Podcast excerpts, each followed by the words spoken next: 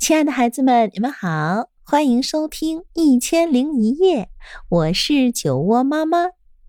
在喜马拉雅，你可以来搜索“酒窝之音”，关注我。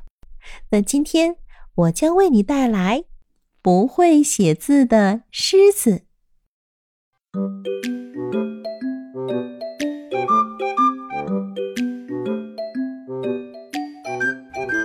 狮子不会写字。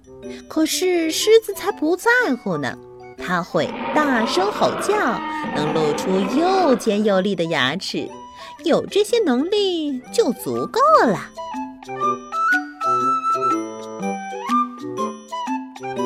有一天，狮子见到了一头母狮子，美丽的母狮子正在看一本书，狮子走上前去想亲吻它，但停下了脚步，它想。呃，看书的母狮子是淑女，对待淑女，我们应该先写信给她，呃，才能亲吻她。这是一个传教士说的，而传教士呢，已经被狮子吞到肚子里了。可是狮子不会写字，狮子去找猴子，请他帮忙。呃，你可以帮我给母狮子写信吗？第二天，狮子带着信想到邮局寄，不过他想先知道猴子写了什么。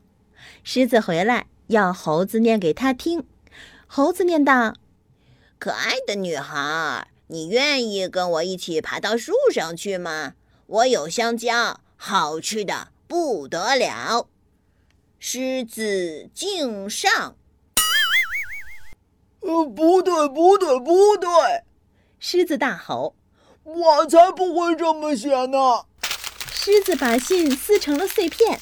他来到河边，要河马帮他写信。第二天，狮子带着信想到邮局寄，不过他想先知道河马写了什么。狮子回来要河马念给他听。河马念道：“嗯，可爱的女孩。”你愿意跟我在河里游泳，寻找海藻吗？海藻好吃的不得了。狮子敬上。不对，不对，不对！狮子大吼：“我才不会这么写呢！”同一天晚上，轮到屎壳郎替狮子写信了。屎壳郎写的尽心尽力，还在信纸上撒了香水。第二天，狮子想去邮局寄信，半路上遇到了长颈鹿。哇，什么东西这么臭？长颈鹿问。我的信，狮子说，上面撒了屎壳郎的香水。哦，长颈鹿说，信可以让我看看吗？说着，长颈鹿就念了起来：“可爱的女孩。”你愿意跟我一起爬到土堆上吗？我有粪便，好吃的不得了。狮子敬上。哎呦，不对，不对，不对！狮子大吼：“我才不会这么写呢！”长颈鹿说：“这本来就不是你写的。”狮子气炸了，把信撕成了碎片。再请长颈鹿重新写好后，直接交给了鳄鱼。他自己再去找鳄鱼，让鳄鱼念给他听。第二天，狮子去找鳄鱼了，想拿回那封信。可惜的是，长颈鹿已经被鳄鱼吃掉了，连信一起吞到了肚子里了。现在轮到鳄鱼写信，再由秃鹰念给狮子听。可爱的女孩，今晚请过来分享我还没有吃完的长颈鹿，好吃的不得了。狮子敬上。哦，怎么会这样？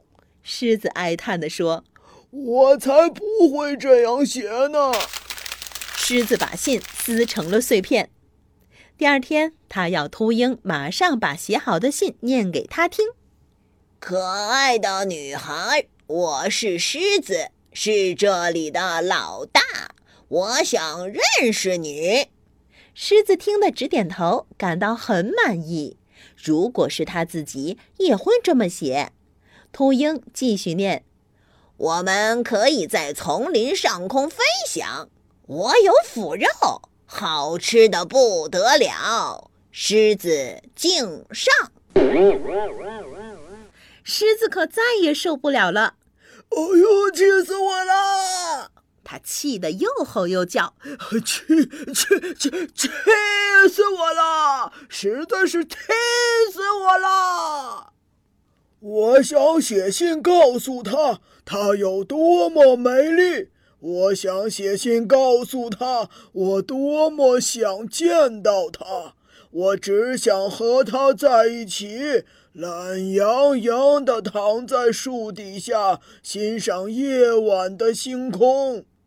真的有那么难吗？狮子大吼大叫，把所有这些他想写出来的美好事物一件又一件大声的喊出来。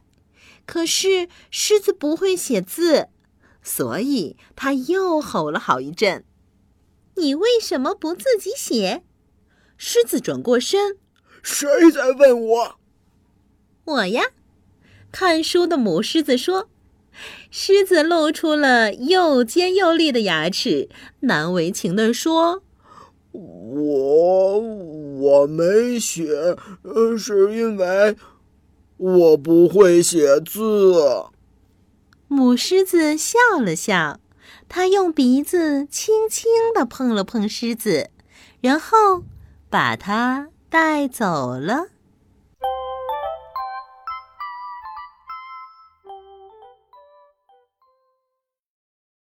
好了，可爱的孩子们，今天的故事啊就到这里。如果你喜欢我讲的故事，欢迎搜索订阅“酒窝之音”，酒窝妈妈在那里等着你。晚安喽。